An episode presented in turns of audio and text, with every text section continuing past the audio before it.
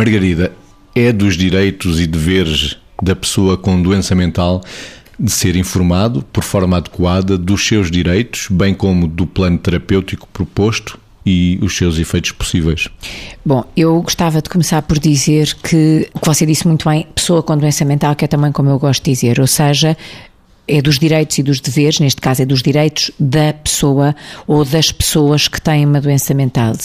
E uh, como se parte do pressuposto que em tudo na vida as pessoas não são só doença e que em numa vastíssima quantidade de circunstâncias da doença mental as pessoas são muito mais do que a sua doença e têm capacidade de se refletir, de refletir a vida e de olhar para, para as suas circunstâncias e para o seu contexto, também têm capacidade, uh, com base nisto, de processar um conjunto de informações e as informações sobre si mesmas fazem parte daquilo que uh, é básico para que uma pessoa possa existir, possa existir uh, dignamente, possa ter a noção do que é que são as suas perspectivas de vida e, aliás, a legislação assim o contempla. Portanto, não somos nós que estamos, digamos assim, agora a, a refletir com base na experiência que temos, porque concordamos com isto, mas também a legislação que dá suporte a isto também vem ao encontro e também contempla este tipo de conteúdo. Eu acho que, uma vez que vamos passar, digamos, basicamente é o nosso plano, passarmos uma semana a falar destas coisas,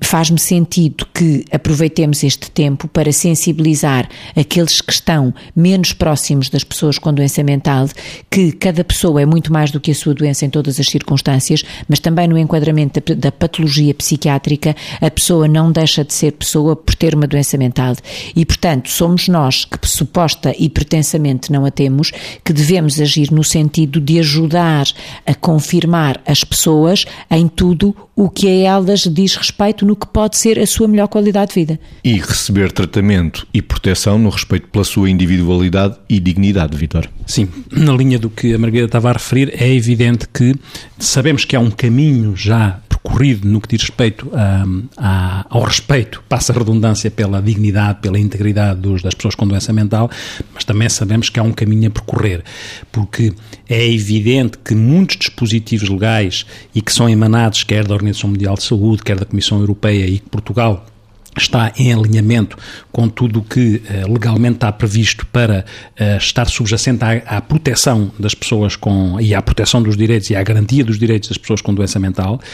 Também sabemos que entre aquilo que são os dispositivos legais que as pessoas têm que cumprir, as instituições, as entidades têm que cumprir, uh, às vezes as organizações vão caminhando progressivamente no cumprimento desses direitos e deveres